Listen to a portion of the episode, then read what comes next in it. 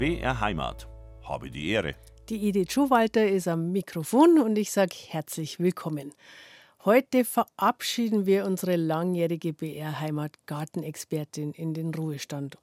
Ja, Balkon- und Terrassengärtner, die sind ja gestern bei meinem Kollegen Tom Viehweg schon auf ihre Kosten gekommen. Jetzt geht's in den Hausgarten und dazu begrüße ich jetzt mit ein bisschen Wehmut ein letztes Mal die Marianne Scheu-Helgert von der Bayerischen Gartenakademie in Veitshöchheim. Herzlich willkommen. Guten Morgen. Frau Scheu-Helgert, nach elf werden Sie uns ja auch Ihren Nachfolger vorstellen. Aber jetzt würde mich erst einmal interessieren, wie es Ihnen überhaupt geht als Neuruheständlerin. Ach, ganz gut. Äh, Im Moment bremst mich nur das Wetter ein bisschen aus, weil mein Garten, der ist sehr dicht bewachsen. Im Moment ernte ich viel Feldsalat. Mhm. Aber das äh, ist auch die Ursache dafür, dass mein Gartenboden noch nicht so gut abgetrocknet ist. Und äh, das ist einfach der Boden noch zu schmierig, also einfach zu nass und kalt. Mhm. Hätte ich im Herbst, aber ich hatte da so viel Arbeit umgegraben, dann könnte ich wahrscheinlich schon loslegen. Und der Feldsalat, haben Sie den gezielt ausgesät oder kommt der selber? Äh, da lasse ich immer ein paar schöne Rosetten so am Beeteck stehen, am Beetende und lasse die schön ausblühen und die besorgen dann das Aussäen ganz von selbst. Und dann wächst es, das keimt dann so ab September, Oktober. Und jetzt ist höchste Zeit, jetzt muss man die ernten, weil so bis in zwei, drei Wochen wird er aufschießen. Mhm. Und äh, dünnen Sie den dann noch aus oder oder wann machen Sie es? Also ich habe einmal welchen stehen lassen, da war einfach wie ein Rasen. Ja, ja, ja. Das, das kann man nicht winzige ernten. Feldsalatpflänzchen. Das, das ist eine Krankheit eigentlich im Garten, wo ich mich auch dabei ertappe. Aber ich gucke mir das so an, wie mein Garten insgesamt ausschaut. Auch im Staudengarten ist ein wenig Feldsalat. Und da sehe ich schon, ob genügend locker genug stehen, damit es für meine Ernte langt. Mhm. Und das ist bei mir der Fall. Wo da jetzt so ein bisschen so eine Wiese steht, äh, das kommt einfach weg. Äh, der Feldsalat ähm, hat sehr, sehr dichte Wurzeln und äh, für den Boden ist es eigentlich über Winter nur gut, wenn der so dicht bewurzelt ist. Aber zum Ernten, da sind natürlich die schönsten Rosetten, die so ein wenig auf Abstand stehen. Mhm. Einmal habe ich mir die Arbeit gemacht und habe halt ein paar umgepflanzt. Und dann habe ich mir vorgenommen, dass ich es öfter mache, weil die sind richtig toll geworden dann. Äh, die muss man aber früh dann erwischen. Also wenn sie nur ganz winzig klein sind, dann kann man das gut umpflanzen. Man kann es auch in Balkonkasten umpflanzen. Aber äh, ausdünnen ist ja eigentlich das Bequemere. Viel aussäen und dann grausam sein und äh, aushaken. Ja, das haben wir jetzt geübt mit Ihnen all die Jahre, dass man da ein bisschen beherzt zugreifen muss. Haben Sie jetzt eigentlich auch schon Pläne gemacht, was künftig alles im Garten machen möchten, was vielleicht äh, jetzt, während Sie ja noch voll berufstätig waren, zeitlich gar nicht möglich war? Ja, ich habe das die letzten Jahre schon gemerkt, dass die Zeit knapp wird. Und da habe ich eben vor heuer äh, gute Vorsätze gefasst, dass dass mein Garten erntereicher werden soll. Ich werde ein paar Sachen ausprobieren in meinem Garten, habe ich mir schon vorgenommen. Ein bisschen Neuheiten, ein bisschen äh, Leguminosen finde ich allesamt so spannend. Kichererbsen, so etwas. Ist es warm genug bei uns? Kichererbsen, da Ohne denke ich an Nahen Osten. Ja, ja, nee, Kichererbsen, das funktioniert in ganz Bayern. Vielleicht außer in Mittelgebirgslagen. Also ich esse sie sehr gern, muss ich sagen. Also sei es in Hummus oder sei es als ganze Kichererbsen zum Spinat mit dazu. Ähm, aber ich habe es noch nie wachsen sehen. Ich würde gar nicht erkennen, wie die wachsen. Die wachsen so ein bisschen aufrecht mit fein gefiedertem Laub und äh, vielleicht so kniehoch oder ein bisschen höher und setzen so rundliche Hülsen an, wo immer aber bloß ein oder maximal drei Körner drin sind. Mhm. Und das ist natürlich auch, also das rate ich nicht dazu, äh, das in großer Menge anzubauen, weil das muss man ja irgendwie sauber kriegen, das Saatgut dann mhm. zu nutzen. Ich selber baue bloß eine kleinere Menge an und ernte die Kichererbsen dann, wenn sie ungefähr so reif sind, wie wir die Brockelerbsen ernten. Also wenn sie noch weich sind, die Körner, mhm. ausgewachsen, aber noch weich und dann kann man sie wie Erbsen nutzen. Ach so, also nicht wie getrocknet und dann stundenlang Das mache ich nicht. Nee, mhm. das mache ich nicht. Okay, aber die Möglichkeit hat man natürlich auch nur, wenn man es im eigenen Garten hat, dass man es so frühzeitig nutzt, genau. weil so kriegt man sie gar nicht zu kaufen. Und da gibt es eine ganz tolle Sorte, die hat samtschwarze Körner, die heißt äh, schwarzer Kabuler oder Black, Black Kabuli. Und die will ich mir noch besorgen. Und also, hm, wann muss man dann die aussehen? Jetzt haben wir schon wieder das völlig vom noch, Thema weg, aber macht ja nichts. noch Mai. Da kann man jetzt in ganzer Ruhe das noch besorgen, so ab Mai etwa. Okay, also den Tipp nehme ich auf alle Fälle noch mit, Frau Schelger. und jetzt möchte ich Ihnen aber nicht vorenthalten, was unsere Hörerinnen und Hörer alles geschrieben haben. Die Hedwig Obermüller zum Beispiel aus Augsburg hat uns geschrieben, dass sie vor ein paar Jahren hat lauter neue Balkonkästen gekauft. Und zwar deutlich größere, als sie vorher hatte. Und äh, das hat sie ihrem Tipp zufolge gemacht und seitdem hat sie viel mehr Freude an ihren Balkonpflanzen, schreibt sie uns. Wollen Sie vielleicht für uns alle nochmal erklären, was die Vorteile von eben deutlich größeren Balkonkästen sind? Ja, es ist ja eigentlich ganz einfach. Man erleichtert sich die Sache ja selber. Eine gut entwickelte Pflanze hat einen bestimmten Wasserbedarf und das Substrat unten muss den Wasserbedarf, zumindest einen Tagesvorrat, stellt man sich vor, ja bevorraten und regulieren auch. Und die Luftzufuhr, alles zusammen. Und wenn ich einen kleinen Kaster oder auch einen kleinen Topf habe, wo ich vielleicht eine Tomatenpflanze drin habe, dann kann es sein, dass abends, wenn ich zum Feierabend heimkomme, dass die Pflanze dann schlappt, weil einfach der Wasservorrat, den das Substrat halten konnte, äh, zu gering war. Mhm. Also ich tue mir leichter, ich tue mir selbst etwas Gutes, a, mit großzügig bemessenen äh, Balkonkästen und natürlich ein vernünftiges Substrat drin. Und der Pflanze geht es natürlich auch besser, weil einfach die Wasserversorgung kontinuierlicher ist. Mhm. Und wie, also welche Maße empfehlen Sie da? Also mindestens 20 breit und tief. Mhm. Äh, die müssen natürlich auch Platz haben, aber Statik, lieber weniger. Mhm. Die Statik, ja. Mhm. Also da muss man schon beachten. Muss ja auch gut befestigen, gerade wenn man vielleicht an der, am Straßenrand wohnt, dass da nichts runterfällt. Also bevor wir unsere Balkonkästen alle bepflanzen, da ist ja auch noch ein bisschen Zeit drin, mal abmessen und mal schauen, welche Größen es eigentlich gibt und einfach mal ausprobieren, welche Erfahrungen man hat. Also die Hedwig Obermüller hat sehr gute Erfahrungen und sie bedankt sich ganz herzlich für diesen guten Tipp. Das, da wird sie immer an Sie denken, schreibt das, sie das, bei ihrem Das freut mich sehr, wenn man solche Bestätigungen bekommt. Ganz herzlichen Dank. Also, es tut natürlich auch weh, wenn ich natürlich eine doppelte Durchmesser habe von meinem äh, Kasten, muss ich natürlich doppelt so viel Substrat kaufen, gell? Das ist wahr. Mhm. Aber man kann ja auch, das haben Sie uns ja auch gesagt, das Substrat manchmal mehrfach verwenden, wenn man es dann wieder aufpeppt mit äh, äh, mit eigenem Kompost und so. Ja, oder einfach, man merkt dann im, nach Ende des Vegetationsjahres, dass vielleicht oben drei, vier Zentimeter oder fünf äh, fehlen. Das kann man jetzt auch auffüllen einfach. Wenn unten drin kein Sumpf entstanden ist. Genau, wenn nicht zu viel ähm, Staunässe einfach war. Genau. Genau. Und da schreibt uns der Markus Schreiner aus Hohenbrunn, der beste Tipp für mich war, dass man das Unkraut im Gemüsebeet niemals aussamen lassen darf. Seit ich darauf konsequent achte, habe ich bei Weitem nicht mehr so viel Unkraut wie früher. Vielen Dank, schreibt der Frau Helgert, und viel Erfolg mit den Kichererbsen. Sie machen das selber auch, glaube ich, gell, mit dem, äh, es haben Sie mir gesagt, dass Sie da relativ pingelig sogar sind. Ja, ist richtig. Also im übrigen Leben bin ja, äh, schätze ich mich nicht so pingelig ein, aber äh, ich hatte damals äh, einen neuen Garten übernommen, also neu dahingehend. Den habe ich selber äh, angelegt und mit äh, einem leicht sandigen Ackerboden bestückt und Ackerböden, die sind nicht so unkrautreich. Und das hält jetzt eigentlich bis zum heutigen Tag an, dass da so richtig böse Problemunkräuter gar nicht vorhanden sind. Und das weiß ich sehr zu schätzen, weil ich weiß eben auch, wie es anders sein kann. Also da gibt es ja auch diesen Spruch, äh, wenn man es halt einmal aussamen lässt, dann muss man sieben Jahre büßen, irgendwie so, gell, in die Richtung.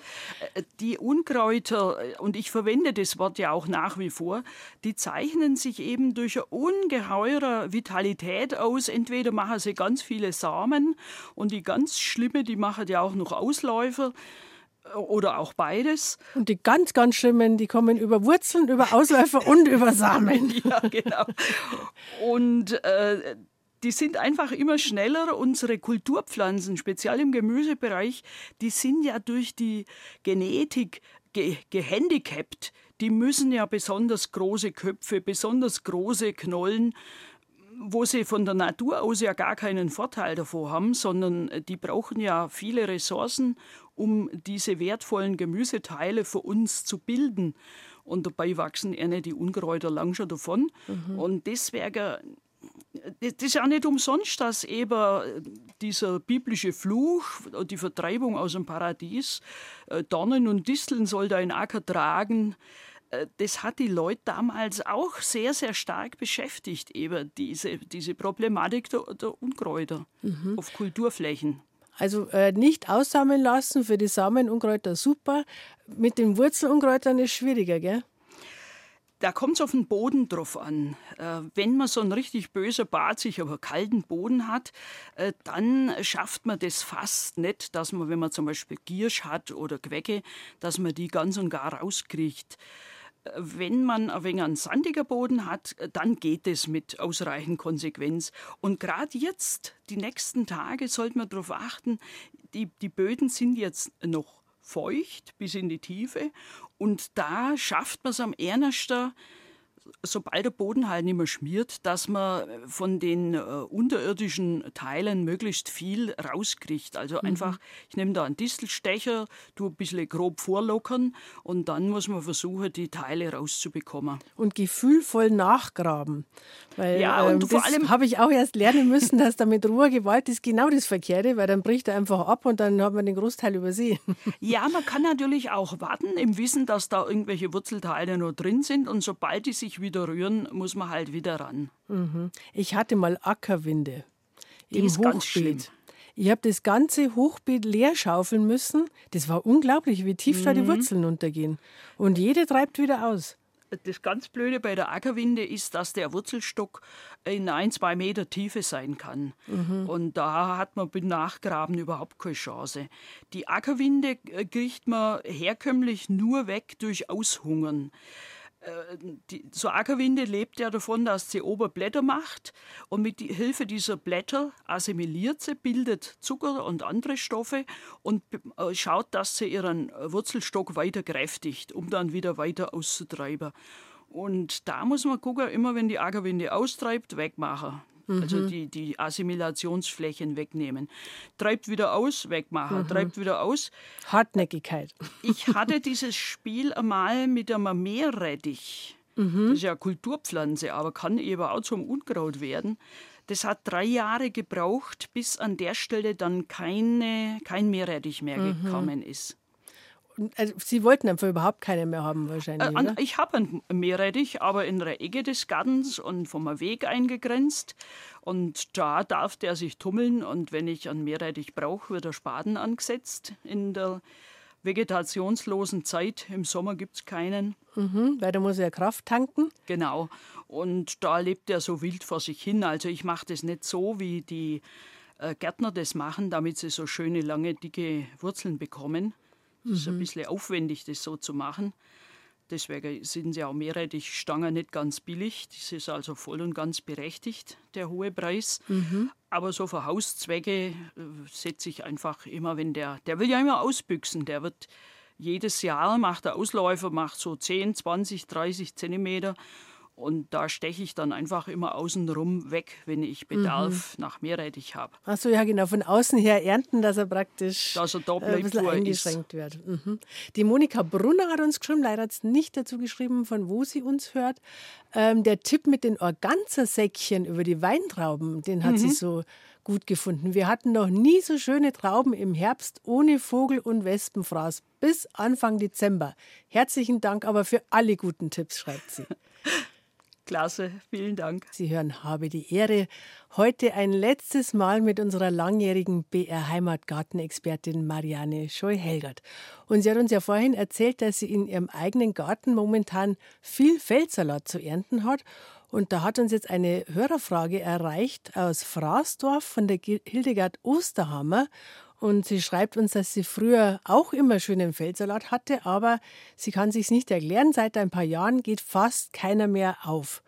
Ähm, sie schreibt, ich habe ihn jedes Jahr im Sommer gesät, so auch in den letzten Jahren, aber jetzt klappt es nicht mehr. Jetzt würde sie gern wissen, Frau Schägert, woran das liegen könnte. Ist immer ein bisschen schwierig, so eine Ferndiagnose, gell? Ja, da haben Sie recht, Frau Schowalder. Versuchen wir es mal. Äh, es ist halt so, der Feldsalat braucht zur Keimung schon etwas Feuchtigkeit im Boden. Und äh, die Sommer, gerade 22, der war halt wie der Sommer 22 war. Ich weiß nicht, wie es 21 war. Da müsste sie eigentlich einen schönen Feldsalat gehabt haben. Da hat ja dauernd geringt. da hat man ja kaum Tomaten gehabt, weil es alle an Krautfäule eingegangen sind. Ja, das stimmt. Sind. Also jedenfalls, ich würde es gibt dann noch zwei Möglichkeiten. Entweder hat sie einen vergleichsweise sandiger Boden, dass der eben, auch wenn es ab und zu mal regnet, trotzdem für die Pflanze einen trockenen Eindruck macht. Oder hat sie einen sehr schwerer Boden, der dann auch zum Verschlemmen neigt. Ich würde ihr raten, den Feldsalat nimmer so früh zu säen, lieber ein bisschen später, weil vorher wächst er eh nicht gescheit. Also, wenn sie Sommer sagt, ich würde eher noch so Ende August erst rangehen und dann auch tatsächlich ein bisschen feucht halten. Und wir machen das auch so, dass wir nicht zu tief säen auf der einen Seite in, in unserem äh, Schaugarten in Veitshöchheim und zum anderen äh, streuen wir dann dort, wo die zugefüllte Saatrille ist, streuen wir dann da noch äh, was drauf. Zum Beispiel, wenn wir tatsächlich einen Balkonkasten ausrangieren, dann heben wir das Substrat aus diesem Balkonkasten auf, irgendwo im Sack hinterm Schuppen. Und das streuen wir dann ganz dünn in den Bereich drauf von dieser Saatrille. Und das hilft dann dabei, äh, dass äh, der Boden die Feuchtigkeit besser und gleichmäßiger hält, wenn die Sonne da noch drauf brennt. Mhm. Alternativ dazu oder zusätzlich würde ich auch raten, ganz, ganz dünn zu mulchen. Das heißt, also ich habe das in, äh, auf der Landesgartenschau in Würzburg gesehen, da wurde eine Aussaat gemacht und die haben ganz dünn Stroh drauf gestreut. Aha. Also da hat eigentlich nur drei Viertel vom Boden rausgeguckt. Und bläst es nicht der Wind weg dann? Äh, ja, ein bisschen, ist, es war ein bisschen angegammeltes Stroh wohl. Das Aha, soll natürlich nicht passieren, besser. das ist klar.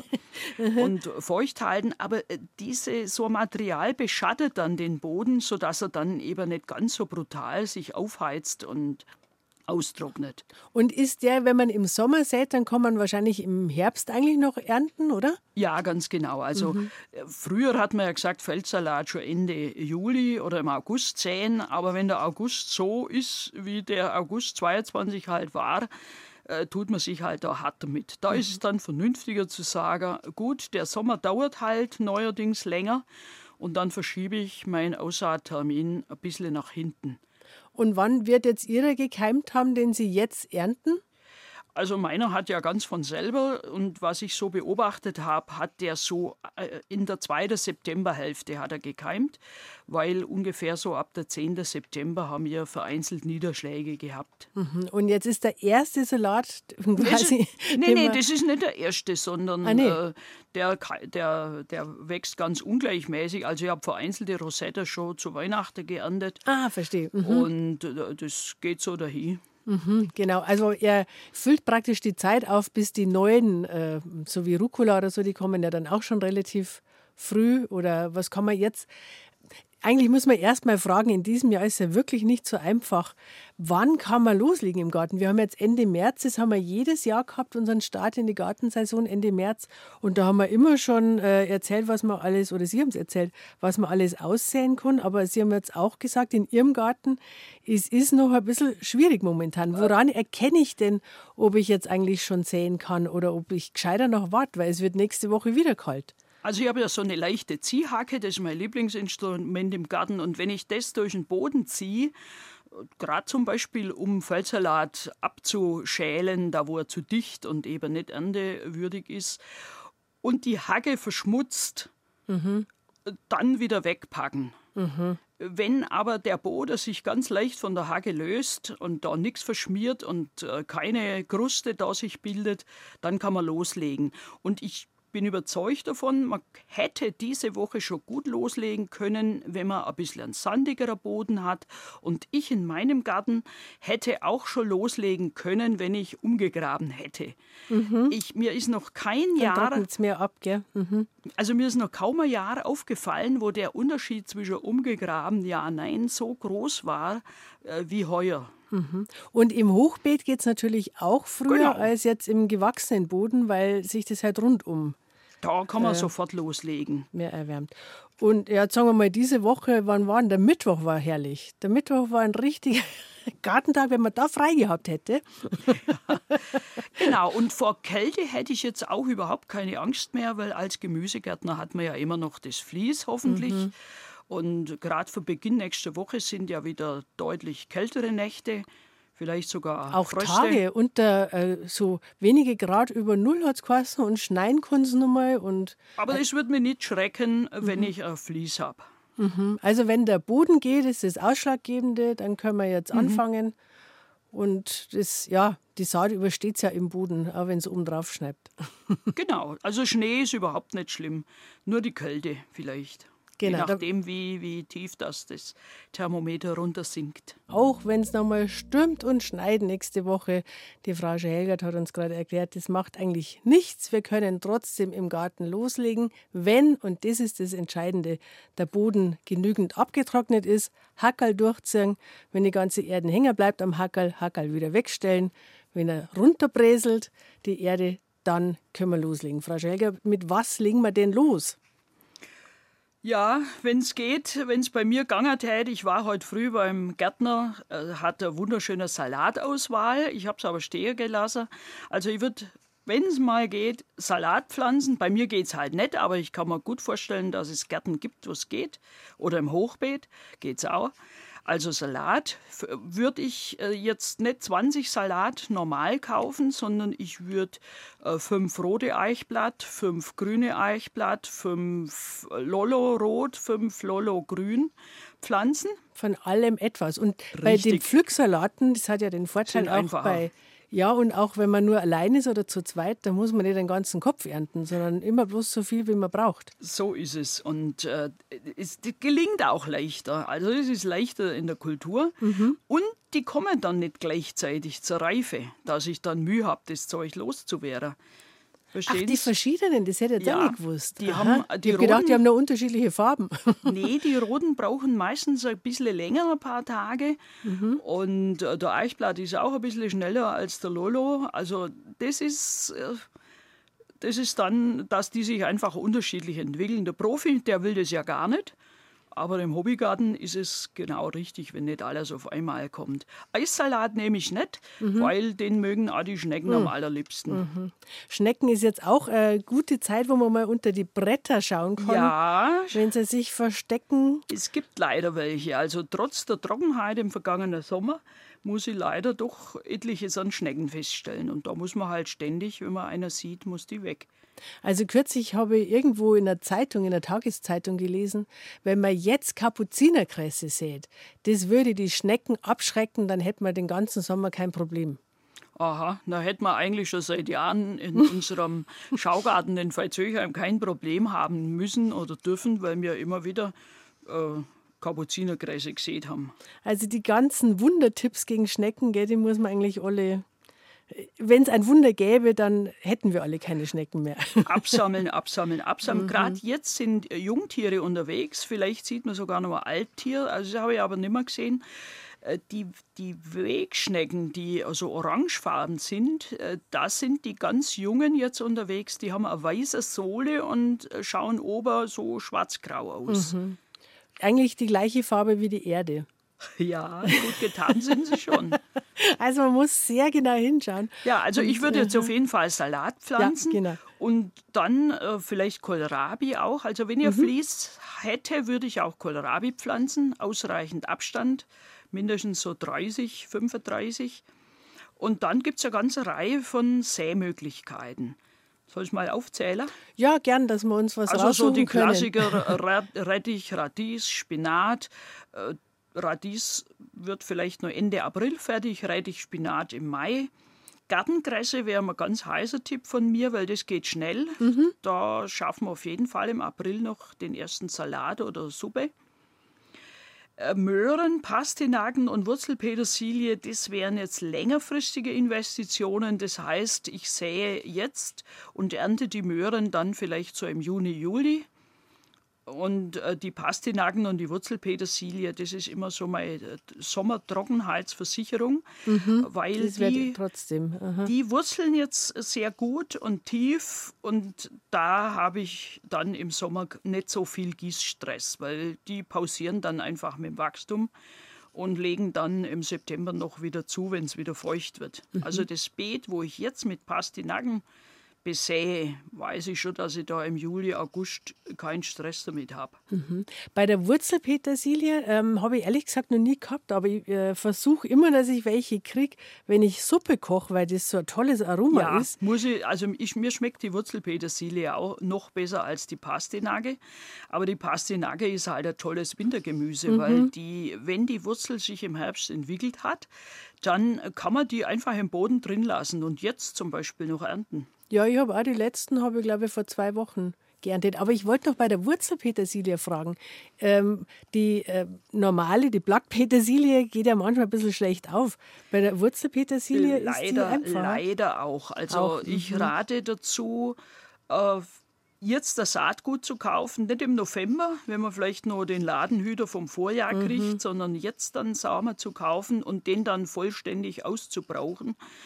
Die meisten Sämereien halten ja mehrere Jahre, aber bei der Wurzelpetersilie nicht. Mhm. Und da muss man schon eine gewisse Sorgfalt bei der Saat äh, aufpassen. Also die Saatrille gleichmäßig tief, so vielleicht zwei Zentimeter äh, tief ziehen und dann das Saatgut rein und lieber ein bisschen mehr als weniger. Und jetzt kommt das Entscheidende, das Saatgut am Grund der Saatrille leicht andrücken. Mhm. Das kann man das mit dem Handrücken machen mhm. oder mit einem Holz oder irgend sowas. Und dann nur locker verfüllen und nicht angießen. Mhm. Nicht angießen? Nee. Mhm. Und dann noch was ganz Einfaches, was ich gerade für den Familiengarten unbedingt empfehle, das sind Erbsen. Und nachdem der März schon so weit vorangeschritten ist, denke ich, kann man jetzt auch sofort schon die ertragreicheren Markerbsen ansehen und muss nicht mit der Palerbse mhm. verweilen. Die hat geringere Erträge. Ich kann vielleicht sogar dann im Laufe des April noch einmal Markerbsen ansehen, wenn ich eben ein bisschen zeitversetzt ernten möchte oder was, die Kinder ernten lassen möchte. Ja, was ist der Unterschied zwischen Markerbse und Zuckererbse? Also in der Schule tut man ja meistens äh, vom, vom Herrn Mendel lernen und der Herr Mendel hat ja rumgespielt mit Erbsen und hat da die Erbgesetze äh, eruiert. Und der hat schrumpelige und glatte Körner gehabt. Und die glatten Saatkörner sind die Palerbsen, die sind frostfester. Mhm. Und die schrumpeligen Saatkörner, die sind so schrumpelig, so rosinenartig schrumpelig, weil sie süßer sind. Mhm. Das sind eben die Markerbsen. Und normalerweise, früher hat man gesagt, Palerbsen im März säen, Markerbsen im April. Aber ich würde jetzt schon sagen, also die schrumpeligen, die süßeren und ertragreicheren. Also Markerbsen und Zuckererbsen sind eigentlich dasselbe? Nein, Zuckererbsen ah, ist noch mal was anderes. Es gibt äh, sowohl Pal- als auch Markerbsen, die Zuckererbsen sein können. Ach so. Mhm. Die Zuckererbsen, das sind die, die in der Hülse äh, bei der Kornentwicklung erst ganz spät oder gar nicht äh, ganz so zähe Pergamenthülle einlagern. Da, wo man, die man halt dann mit, mit der Hülle essen ja, kann. Genau. genau, das ist der entscheidende Die meisten Zuckererbsen haben ein Markererbsenkorn, wenn man die ausreifen ließe. Ah, verstehe. Aber man isst ja schon vorher, bevor überhaupt die Erbsen richtig genau. Kugel werden, weil genau. man ja eigentlich die die Schoten da, haben wollen. Genau, und da ist es ein bisschen eine Sortenfrage. Es gibt so ältere Zuckererbsen, da muss man wirklich jeden zweiten, dritten Tag ernten, weil äh, bei zunehmender Reife werden die eben doch zäh. Es gibt aber auch, die nennt man dann Knackerbsen. Das sind Erbsen, die ein bisschen eine fleischigere Hülse haben und auch spät das Pergament kriegen. Mhm. Äh, da langt vielleicht zweimal die Woche durch zu ernten, dann, wenn es einmal so weit ist. Jawohl, also jetzt haben wir eine schöne Auswahl, wo wir uns das raussuchen können, was wir am liebsten essen. Und jetzt haben wir noch ein Mail bekommen an studio.brheimat.de vom Gunther Ewald. Er schreibt es auf Bayerisch, das ist ein bisschen anstrengender zu lesen, aber er schreibt: Grüß euch, ja, am Mornerleid, Herrn bei den Gartler Tipps zur. In Veitshöchheim, der Schaugarten, ist wirklich einen Besuch wert. Das hat er jetzt auf Hochdeutsch geschrieben. Ich wünsche der Frau Schehegert einen erfüllten, gesunden Unruhestand und dass sie uns Hörer nicht vergisst. Und es hält wie der Meerrettich auf die nächsten drei Jahre schon immer mal wieder was nachwurzelt. Genau. Ganz herzlichen Dank, Herr Ewald. Und er schreibt noch: Willkommen, Herr Siegler. Den Herrn Siegler werden wir um, also nach den 11 Uhr Nachrichten kennenlernen. Da freuen wir uns alle drauf. Er wird der Nachfolger sein von der Marianne Schau-Haggard und wir lernen ihn eben zwischen 11 und 12 kennen heute.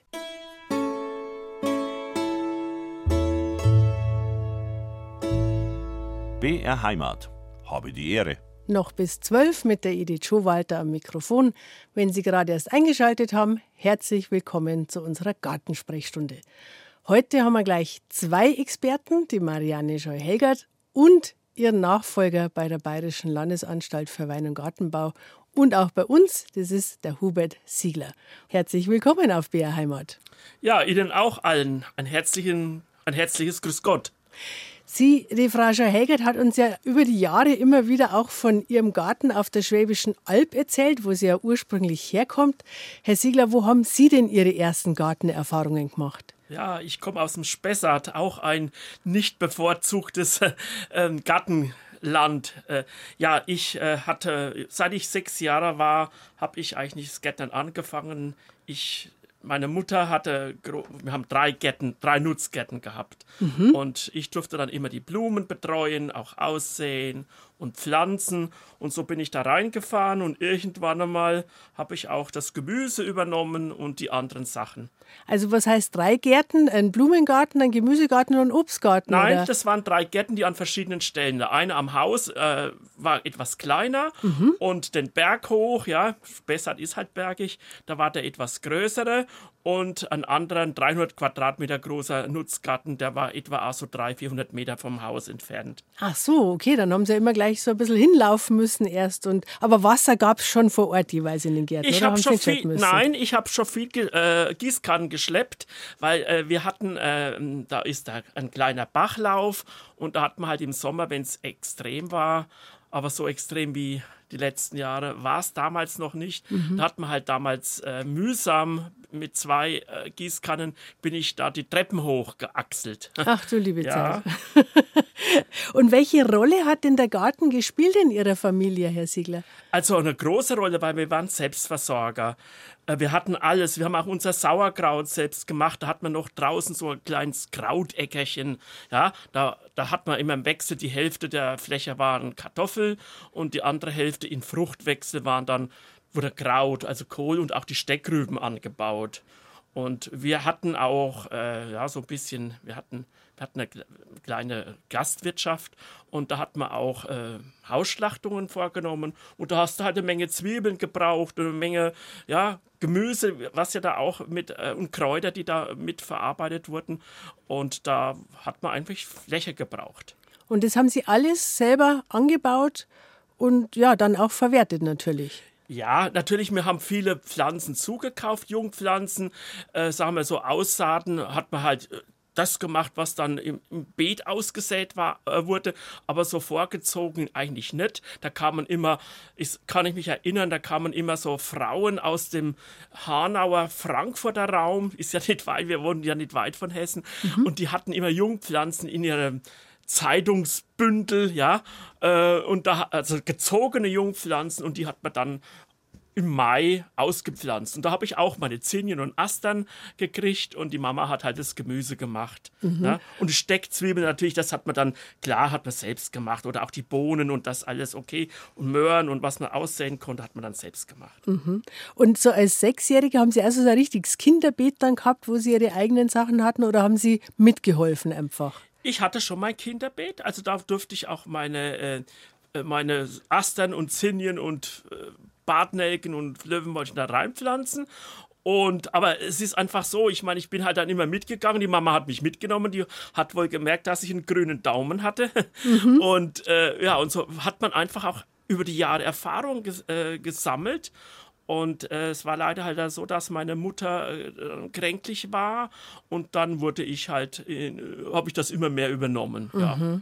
Und Sie haben ja später dann Gartenbau mit Schwerpunkt Zierpflanzen studiert. Ja. Ähm, ja. Aber auch äh, Obstbau. Aber auch Obst, Obstbau. Obstbau und Stauden. Also wir hatten äh, im Studium, da war alles da und ich war für alles offen. Ja, das ist wichtig. Und was macht Ihnen heute am meisten Spaß? Ich bin jetzt, ein, ich bin jetzt zum Obstbauer mutiert. Äh, das hat der berufliche äh, Werdegang so äh, ergeben. Aber äh, noch einmal, auch ich habe immer meinen Spaß, also am Gemüse, an Kräutern, alles, was man frisch. Und ich kann jetzt an die Stunde vorher nur anknüpfen, Feldsalat. Also ernte ich auch momentan mhm. fast ständig. Es macht echt Spaß. Ja, meine Frau schimpft immer, es knirscht manchmal beim Feldsalat. Ja, das Muss halt viermal gewaschen werden, aber okay, das Irgendein passt Sandkorn übersieht man ja, immer, das ist unvermeidlich. Ist ja wie Heilerde. Ja, ganz ja, genau. Okay, mhm. aber äh, nein, äh, also die, das ist das, das Schöne, dass man dann am Garten auch was abgewinnen kann. Ja. Und Sie sind ja auch für den Schaugarten, äh, da weiß ich, das sind die Obstgehölze, die man da sieht, die haben fast alle Sie eingepflanzt, oder? Ja, ich meine, äh, ich, ich, bin jetzt seit sieben, äh, ich äh, sagen wir es mal so, wir haben ja in Veitshöchheim zwei äh, Versuchsanlagen. Einmal die am ha an der Steige, wo unser Hauptgebäude sitzt. Und das Außengelände ist ja Studel Gemarkung Tüngersheim, etwa vier Kilometer von Veitshöchheim. Und da habe ich ja auch 26 Jahre lang als Versuchsingenieur für Obstbau gewirkt. Natürlich erstmal die Ausrichtung war ähm, Erwerbsobstbau aber wir haben, es war das Sachgebiet Obstbau und Baumschulen. Wir haben natürlich auch immer geguckt, welche Sorten aus dem Profianbau oder Neuheiten an Sorten eignet sich auch für den Freizeitgärtner. Also es sollten Sorten sein, die robust waren, mhm. also vielleicht weniger Schorf oder keine Scharka bei den Zwetschgen bekommen haben oder kein Mehltau bei den Stachelbeeren. Also Sorten, die robust waren, aber trotzdem gut geschmeckt haben, ertragreich waren. Ja, und das haben wir eigentlich all die Jahre schon zusammengefügt, weil wir wollten unseren bayerischen Endverkaufsbaumschulen auch äh, gute Sortimente an die Hand geben, mhm. damit der Freizeitgärtner dort die guten Sorten auch kaufen kann. Es nutzt ja nichts, wenn wir in Waldzöchheim Versuche machen und ne, keiner kann diese nicht. tollen Sachen dort kaufen. Ja. Genau. Und haben Sie äh, privat auch noch einen Garten oder sind Sie beruflich vollkommen ausgelastet in Sachen Garten? Ich könnte ohne Garten nicht sein. Also, und äh, es ist auch immer ganz gut, wenn man manchmal auch Sachen ausprobiert, abseits oder wo man es vielleicht auch nicht ganz so perfekt macht, ja. Äh, noch einmal, ich, äh, der Garten meiner Eltern, äh, ich bin jetzt 50 Kilometer, äh, wohne ich ja in, in Würzburg und äh, da komme ich nur noch ab und zu hin. Da kann ich ganz genau sehen, was äh, ist, wenn man nicht das jeden Tag tüttelt, ja, mhm. sondern nur das Notwendigste tut, ja. Und da findet man auch Möglichkeiten, dass man sagt, die Arbeiten sind zwingend notwendig und das andere ist dann praktisch Beiwerk, ja. Also die zwingend notwendigen Arbeiten, die müssen gemacht werden und das andere ist, ja, wenn einer ja, oder Rentner ist ja die Marianne, die kann jetzt jeden Tag in den Garten gehen, ja. aber der andere halt nicht und da muss man einfach differenzieren. Genau, also das, da freue ich mich auch schon drauf, wenn Sie äh, da berichten können, was sich lohnt oder was man am besten gar nicht anfängt, wenn man eben nicht dauernd dahinter sein kann. Das wird ja das ganze Jahr dann ein Thema bleiben. Ja, ich meine, jedes Jahr ist ein bisschen anders und ich meine, mhm. äh, der Vorteil ist, sagen wir, bei, bei Gehölzen, Dauer, also Ziergehölzen, Rosen, Stauden oder auch Obstgehölzen ist halt so, dass die schon einmal eigentlich eingewurzelt sind und äh, da im Sommer auch nicht so viel äh, mhm. Wasser brauchen und die Aufmerksamkeit. Ohne uns zurecht, Aber da geht es mehr um die Pflege. Das also, da ist halt der Schnitt wichtig oder das ist vielleicht die richtige Sorte auch wichtig. Also ich sage immer bei vielen Führungen, äh, die richtige Sorte und beim Obst oder auch bei Ziergehölzen oder bei Rosen, der richtige Schnitt, das bringt mindestens drei Viertel äh, des Erfolges mhm. mit sich. Ja. Alles andere sind dann Ärger. Beiwerk. Ganz genau.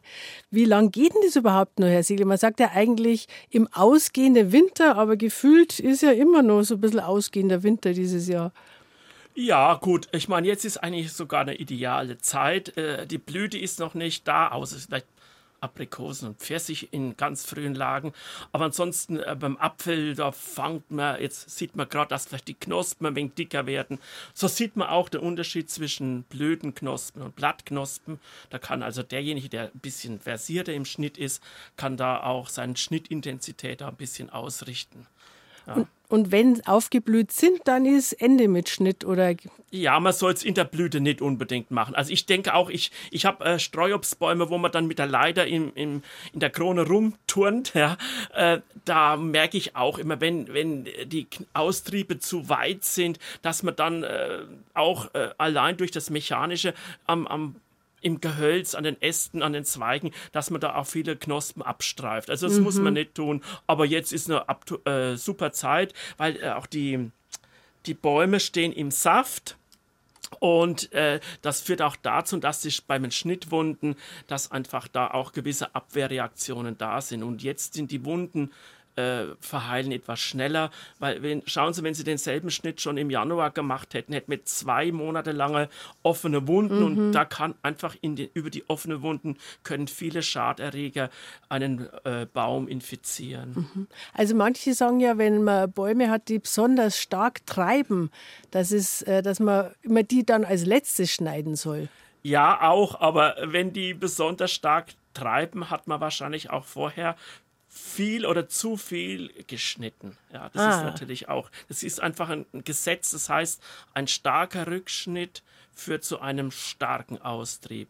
Mhm. Generell jeder Rückschnitt und selbst wenn jetzt ein Zierpflanzengärtner, wenn der vielleicht seine, ja, seine Nelke oder seine Chrysantheme pinziert, führt das zu einem dichten Wuchs. Ne? Oder diejenigen Leute, äh, sagen wir, oder derjenige, der einen Buchs hat und so eine Buchskugel macht, das ist ja auch ein ganz intensiver mhm. Schnitt, führt dazu, dass einfach so ein Gehölz ganz dicht wird. Und das wollen wir ja beim Obst gar nicht. Ja, genau. Beim, beim Buchs ist ja super, aber beim Obst ja. ist eigentlich genau verkehrt. Also wie man es richtig macht, das glaube ich, können wir im Radio nicht erklären. Aber vielleicht können Sie uns ein paar Sachen sagen, wo Sie sagen, die sind eigentlich die krassesten Fehler, was man so sieht, dass, ähm, ja, wenn Sie rumfahren, Sie schauen ja bestimmt auch, wie schaut es in den Gärten aus? Was fällt Ihnen da alles auf? Ja, mir fällt halt auf, äh, mir fallen vor allem die Fehler ins Auge, ja. ja? Und ich freue mich für den, für, umgekehrt natürlich auch für diejenigen, die es richtig machen. Also ich meine, äh, äh, man kann nicht sagen, so und so ist es und alles andere ist falsch oder richtig. Nein, die gröbsten Fehler, ich, wir halten ja auch Schnittkurse hier, äh, die gröbsten Fehler sind einfach, wenn die Triebe einfach eingekürzt werden, wahllos eingekürzt werden, weil, ich habe es gerade gesagt, jeder Rückschnitt führt zum Austrieb. Und, ähm, und manche Leute tun jedes Jahr äh, zurücknehmen, dann wächst das weiter und die no meistens kommen dann an der Stelle fünf, sechs neue Triebe, mhm. die werden wieder eingekürzt und dann haben wir dann nach äh, zwei Jahren haben wir 30 Neutriebe. Also sehr dichten, ja, besenhaften äh, Wuchstypus, sondern äh, die Möglichkeit, ähm, schauen Sie immer dort zu schneiden, die Kronen zu öffnen, über eine Stelle, wo ein Seitentrieb nach außen wächst.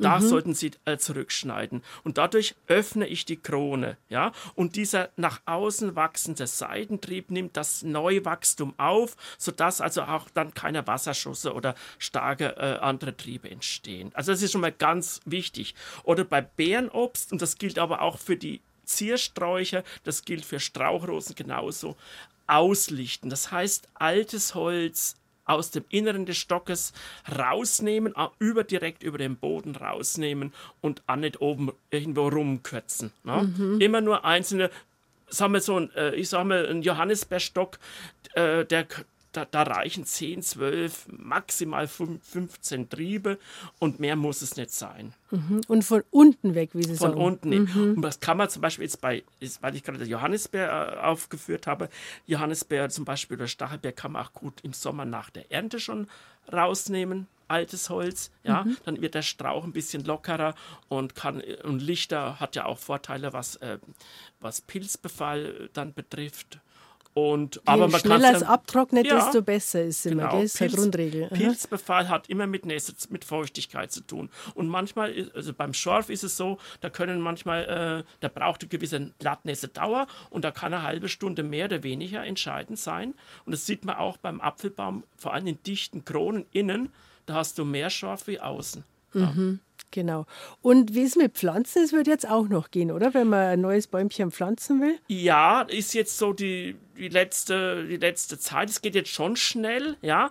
Äh, die Baumschulen haben natürlich. Äh, zum Teil noch wurzelnackte Ware, die muss jetzt rein. Auch die wurzelnackten Rosen, das muss jetzt rein. Ähm, äh, wenn Sie Pflanzen im Container kaufen, da, da hat egal. man ein bisschen mhm. länger Zeit. Mhm. Aber je eher, weil jetzt profitieren wir noch von der Winternässe und das Wurzelwachstum setzt bei 5, 6, 7 Grad im Boden ein und das haben wir jetzt im Boden. Also nutzen wir jetzt den, die Feuchtigkeit, die wir haben, weil wir wissen nicht, was im Mai los ist. Ja? Wenn es da extrem trocken ist, da haben diese schon wieder einen gewissen Vorteil. Mhm. Und dann haben die schon wieder gewurzelt. Aber man muss trotzdem wahrscheinlich, wenn man Bäumchen im Frühling neu pflanzt, sich darauf einrichten, dass man den Sommer über schon auch gießen muss. Ja, auf oder? jeden Fall. Mhm. Also und von dieser Sommer, die wir die letzten Jahre hatten, war das immer der Fall. Auch Jungpflanzen, da muss man einfach mehr Acht geben, dass der Stadt gut gelingt, während ich sage mal, wenn mein, ein, ein, Obstbaum oder ein Johannisbeerstrauch schon äh, fünf, acht Jahre sitzt, da äh, müsste man wirklich nur, wenn es absolut acht Wochen trocken ist, ja, da muss man mal nach vier Wochen halt einmal nachlegen. Aber ansonsten Jungpflanzen immer und an Hauch dann unsere Devise, und da bin ich wieder bei, Marianne, dass wir Mulchen, mhm. Feuchtigkeit halten, ja, Mulchen mit Rasenschnitt und nicht mit irgendwelchen Rindensachen, weil Rindensachen sind äh, dauerhaft, ähm, äh, binden Stickstoff äh, aus dem Boden, der dann wieder den Wurzeln fehlt. Also wir haben viele Möglichkeiten, das auch anders und alternativ zu machen und auch da den Kreislaufgedanken des Gartens ähm, ja, zu, zu berücksichtigen. Mhm. Ja, ist klar. Alles, was nicht verdunstet, äh, kann der, der Baum weiterhin nutzen. Jetzt, wenn ja. er mal Gießen braucht, äh, so ein kleines Bäumchen, die kleine Gießkanne langt natürlich nicht. Wie viel schütten Sie da auf einmal hin?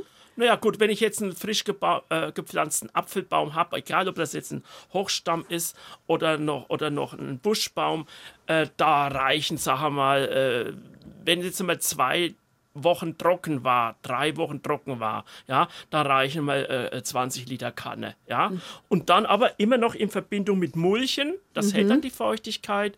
Oder wir haben ja in Franken immer die Situation, wenn es mal regnet, regnet es vielleicht nur fünf Liter.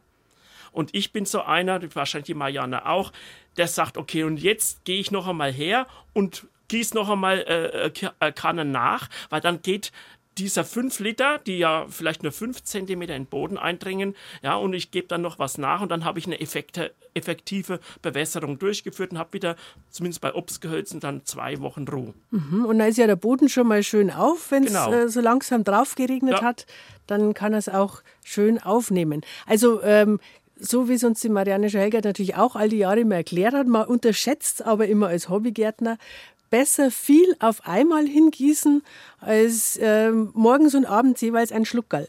Das stimmt, ja. genau. Aber man muss sich immer wieder klar machen, wie viel eigentlich viel ist. Und wenn Sie sagen 20 Liter, das sind ja zwei große Kannen für ein kleines Bäumchen. Ja. Aber es soll ja, muss ja auch, sagen wir 20 Liter gehen, 20 Zentimeter tief. Das ist so eine grobe Faustregel, je nach mhm. Bodenverhältnisse. Und und ich meine, äh, unsere Wurzeln sind halt einmal bei Obstgehölzen in diesem Bereich und viel tiefer. Ja, und da muss man einfach auch effektiv denken. Jawohl, das müssen wir uns immer wieder vorsagen. Ich höre auch immer den Text beim Gießen, wenn wir denken, jetzt langt aber doch schon bald. Nein, es hat geheißen, lieber seltener, aber dafür tiefgründig. Und das muss man sich, ich muss mir jetzt mal wieder sagen, weil ich würde sonst dazu neigen, wenn es schon mal oben drauf schön nass ausschaut, dann bin ich ja schon wieder fertig, weil ich habe ja schon wieder was anderes zum Tor. Ja, und vielleicht noch ein, eine Geschichte, was mir immer aufgefallen ist, auch im Gemüsegarten, äh, war, dass es immer dann hat das Wachstum so richtig ist es explodiert, wenn es wieder mal gescheit geregnet hat. Mhm. Ja, das, das ist nichts anderes wie gescheites Gießen. Und dann ist natürlich auch das Unkraut gewachsen, keine Frage. Aber es ist aber auch die Kulturpflanzen. Und das müssen, so müssen wir auch gießen, dass man sagt, okay, gescheit gießen und dann dann hat das auch einen Effekt, ja, als jeden Tag so ein bisschen geleppert. Das ist ja nur Verdunstung an der Oberfläche. Und nochmal, wenn man sich diese grobe Faustzahl vor Augen hält, immer ähm, 5 Liter gehen äh, vielleicht nur 5 Zentimeter tief rein. Mhm. Das kann bei der frisch gesäte, äh, beim frisch gesäten Beet erreichen, aber nicht für für Kulturen, die länger stehen. Wir hatten tatsächlich schon Hörerzuschriften, wo Hörer gesagt haben, das muss ein Rechenfehler sein, das, das können Sie sich nicht vorstellen. Also man kann es nicht oft genug sagen, tatsächlich so ist es. Und richtig tiefgründig äh, gießen, das nehmen wir uns für diese Saison vor. Und wir haben ja in der ersten Stunde, haben uns ja schon mehrere Hörer geschrieben, was der beste Tipp war, den sie in all den Jahren von der Marianne Helger bekommen haben. Und da hat sich die Margit Lindner jetzt aus dem Landkreis Dillingen gemeldet Und sie schreibt uns, dass sie ganz tolle Erfolge erzielt hat mit den Sortenempfehlungen von der Frau Schehäger. Den Salat Maikönig hat sie äh, schon ausprobiert, Radieschen, Eiszapfen. Und dieses Jahr, schreibt sie uns, will sie unbedingt die Vorgebirgstraube ausprobieren, eine Einlegegurke. Frau Schauhelgert, äh, jetzt hätte sie auch noch eine Frage an Sie und an Ihren Nachfolger. Und zwar schreibt sie, ähm, ob man im Hochbeet eigentlich auch auf die Fruchtfolge achten muss und was man machen soll, wenn die Erde immer absackt im Hochbeet. Ja, im Hochbeet äh, baut man ja meistens so ein bisschen durcheinander an. Äh, da also Fruchtfolge macht man deswegen, weil es gibt vereinzelt Probleme bei Pflanzen, also an der Wurzel meistens, entweder tierische oder pilzliche, die sich im Substrat halten und wenn dann im nächsten Jahr die gleiche Kultur kommt, da gleich noch viel schlimmer auftreten. Wenn man Anbaupause macht, gibt es von Jahr zu Jahr weniger dieser Erreger. Das ist das Prinzip. Wenn ich jetzt im Hochbeet so querbeet durcheinander anbaue, und das machen ja die meisten, äh, dann ist äh, die Gefahr, dass sich da was hochschaukelt, nicht ganz so groß. Und vor allem, also die Gefahr könnte nur sein, wenn jemand im Hochbeet ganz bestimmte Vorlieben hat. Zum Beispiel lauter Kohlgewächse und Kreuzblütler anbaut und fast nichts anderes. Mhm. Und da könnte es jetzt natürlich sein, wenn dieser Erreger kommt, und ich meine, das kann auch durch den Staub zugetragen werden oder mal durch eine infizierte Jungpflanze, na, könnte sich das aufschaukeln, aber das merkt man dann schon, wenn, wenn das gar nicht mehr so recht gelingen will. Oder was auch eine empfindliche Gruppe ist, wenn ich ganz viel Leguminosen habe, dann würde ich das einfach einschränken und bloß noch höchstens ein Viertel der Fläche immer mit Leguminosen, maximal ein Viertel der Fläche mit Kohl, maximal ein Viertel der Fläche mit, mit Korbblütler beispielsweise. Und dann haut es eigentlich hin, dass sich da nichts hochschaukelt. Mhm. Und mit dem Problem, dass die Erde immer absackt? Ja, da darf ich jetzt eingrätschen. Mhm. Und zwar, klar, äh, Organ, wir haben ja beim Substraten haben wir einen hohen Anteil mit organischen Bestandteilen, die werden halt zersetzt. Äh, und äh, wichtig ist, äh, oder auch durch das Gießen werden natürlich auch Feinteile nach unten geschwemmt, so dass man halt jetzt äh, mit dem neuen Substrat, das vor allem genügend Feinteile enthält, auffüllen kann, untermischt und immer auch gucken, dass unten, äh, wenn man vielleicht ein Hochbeet wieder neu macht, dass unten genügend Luft ist, grobe Materialien, dass einfach unten keine Staunässe da ist oder dass man, wir haben zum Beispiel bei uns in Veitshöchheim vieles in Kisten, dass da unten Abzug, dass es Wasser abziehen kann. Das ist immer wichtig, ja, mhm. dass unten kein Sumpf entsteht. Aber ist, also ich habe auch die Erfahrung gemacht, dass im Hochbeet, ähm, also ich habe natürlich unten auch äh, Äste zum Beispiel drin, die sacken ja extrem ab. Und da, habe ich auch jedes Jahr das Problem, dass ich mir denke, soll ich jetzt oben nachfüllen oder muss ich unten nachfüllen? Was empfehlen Sie da? Nee, immer oben nachfüllen. Immer oben. Also man ja. muss nicht das ganze Hochbeet wieder neu nein, aufsetzen. Nein, nee. Und auch, aber immer auch achten, weil, wie gesagt, äh, es, äh, grobes, äh, grobes Material mit, äh, mit untermischen, damit einfach die Lüftigkeit besteht. Ja, und auch durchaus, äh, auch um die Nährstoffsicherheit zu gewährleisten, durchaus auch ein bisschen Kompost mit, äh, mit untermischen. Ähm, äh, ja. Und, und äh, manche nehmen ja einfach äh, fertige Pflanzerde aus dem Sackerl, sage ich jetzt einmal. Ja. Ähm, andere sagen wieder, oh, eigentlich möchte ich das gerade nicht. ich möchte, dass in meinem Garten ein Kreislauf ist. Ähm, kann man das anders lösen? Ja, kann man schon. Auch man kann einen Teil der Gartenerde äh, mit mitnutzen. Also ich mache es auch generell immer so, auch äh, dass ich immer etwa ein Drittel vielleicht Gartenerde mitnutze. Ja? Und nur noch ein Drittel zugekauftes Substrat äh, unter, untermische und das restliche Drittel meistens ein bisschen Kompost. Genau. Und dann ist das andere Problem, wenn man noch irgendwas auf dem Beet stehen hat, wenn man wieder neu anfangen will, zum Beispiel Mangold, der überwintert ja und äh, würde dann noch mehr austreiben oder Petersilie. Hm. Ich habe jetzt manchmal ja. auch schon gemacht, dass ich es einfach dann nicht aufgefüllt habe und dann ist halt einfach etwas, geht es einfach ein bisschen tiefer rein also ich finde es ganz wichtig, dass man mal das ein oder andere ruhig auch aussamen lässt. Petersilie zum Beispiel, ja, weil dann äh, an der Blüte gehen unwahrscheinlich viele Schwebfliegen ran. Ja? Mhm. Und wenn samenfeste Sorten sind, kann man eigenes Saatgut machen. Ne? Oder auch von mir aus die Pastinake ruhig mal was stehen lassen oder Schwarzwurzel. Was glauben Sie nicht, was da im zweiten Jahr äh, dann äh, an, an, diesen Blüten für Insekten dran sind? Das ist mhm. irre. Ja? Also das ist ganz einfache Mittel, wo man ja, äh, wo man Insektenvielfalt im Garten generieren kann. Fördern kann. Aber im Hochbeet ist halt ja. dann blöd, wenn das noch da steht ja. und kann ich es ja nicht auffüllen. Also wenn ich es mal ein Jahr nicht auffülle, ist auch nicht so ein Problem. Ja, oder, oder ich sage mal, wenn man ein großes äh, Hochbeet hat, kann man vielleicht die äh, Teile des Hochbeetes äh, schon auffüllen und da, wo der Mangold steht, ich meine, der Mangold ist ja auch dann noch eine Ernte im Frühjahr, dann schießt genau, er ja und dann, und dann kann ich da mhm. vielleicht auch noch äh, zwei, drei Handvoll Erde draufschütten Einfach und dann passt es, ja. Okay. Ja, das Absagen ist halt besonders schlimm, wenn man das wirklich mit diesem Holz unten mhm. drin macht. Genau. Wir empfehlen das eigentlich nicht. Wir empfehlen eher einfach unter normale Erde einzufüllen und nur obendrein dann eine verbesserte Erde oder eine gekaufte. Und wenn jemand in Kreisläufen denkt, ist eigentlich das Wichtigste, äh, auf torfhaltige Substrate zu verzichten. Genau. Mhm. Weil der Torf kommt im Wesentlichen aus dem Baltikum, also da zieht es dann ganz große Kreise.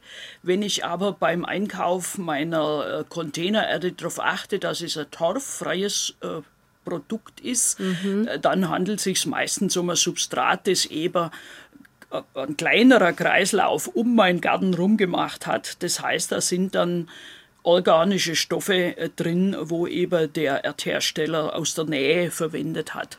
Ja, genau. Also das beherzigen wir für dieses Jahr auf alle Fälle für alle, die es nicht eh schon so machen und sage erstmal Dankeschön für diese Tipps. Ich bedanke mich ganz herzlich beim Hubert Ziegler von der Bayerischen Landesanstalt für Wein- und Gartenbau für diese gelungene Premiere. Vielen Dank und bis zum nächsten Mal, Herr Ziegler. Ja, es freut mich. Danke. Und natürlich ein ganz besonders dickes Danke an die Marianne Scheu-Helgert und wir haben ja aufgerufen, schreiben Sie uns, welcher Tipp am besten war für Sie. Und Sie glauben es nicht, Frau Schellgert, wir haben sogar eine Zuschrift aus Neuseeland bekommen. Also Sie sind weltberühmt geworden in den letzten Jahren. Und ich lese einfach vor, wir möchten uns auch aus Neuseeland bei Frau Helgert herzlich bedanken für Ihre so einladende Art, Ihren Respekt vor der Natur und auch Ihre Freude am Genießen. Mir bleibt im Ohr nur eine Kugel Eis dazu, bei manchen Dessertideen oder ihre tolle rote Grütze. Es gibt vieles zu erwähnen. Jetzt denke ich zum Beispiel immer an Sie. Beim Himbeerenernten steht da ein extra einmal für die Würmchen mitnehmen oder auch bei den Läusen zwischen den Fingern. Vielen herzlichen Dank und Gesundheit und viel Freude im wohlverdienten Ruhestand. Ihr Dialekt war ein ganz besonderes Schmankerl. Dem Nachfolger alles Gute. Herzliche Grüße von Fritz und Dorle. Ja, schön. Ja, ganz herzlichen Dank. Und jetzt, glaube ich, kommt ein netter Herr zur Tür herein. Wenn Sie ihn noch nicht kennen, das ist der Chef des PR in Würzburg, der Frank Müller. Frank, bist du da? Ein, ein wunderschöner Blumenstrauß. Liebe ganz, Frau ganz herzlichen Dank. Vielen, vielen Dank an Sie für all die Jahre BR Heimat, aber auch BR Mainfranken. Sie sind uns ja, sind ja unsere mainfränkische Gartenfee. Ähm, machen Sie es gut. Herzlichen Dank und damit verabschiedet sich der Blumenbote auch schon wieder. Genau. Das ist jetzt eine ganz, ganz äh, tolle Überraschung. Ganz herzlichen Sehr Dank. Schön. Ein Frühlingsgruß. Also schöne Restsendung noch. Tschüss. Danke. Vielen Dank, lieber Frank, für deine Hilfe. Wir haben ein bisschen hin und her getan, weil wir ja nicht im selben Studio sitzen. Und mein Chef, der Stefan Frühbeiß, hat gesagt, da frage ich mal die Würzburger Kollegen, die sind da bestimmt gern behilflich. Und genau so war es. Ich habe mir ein Bild schicken lassen von dem Blumenstrauß, Frau Schehegert. Ich hoffe, Sie haben möglichst lange Freude damit und Sie wissen ja, wie man es macht, dass er besonders lange hält.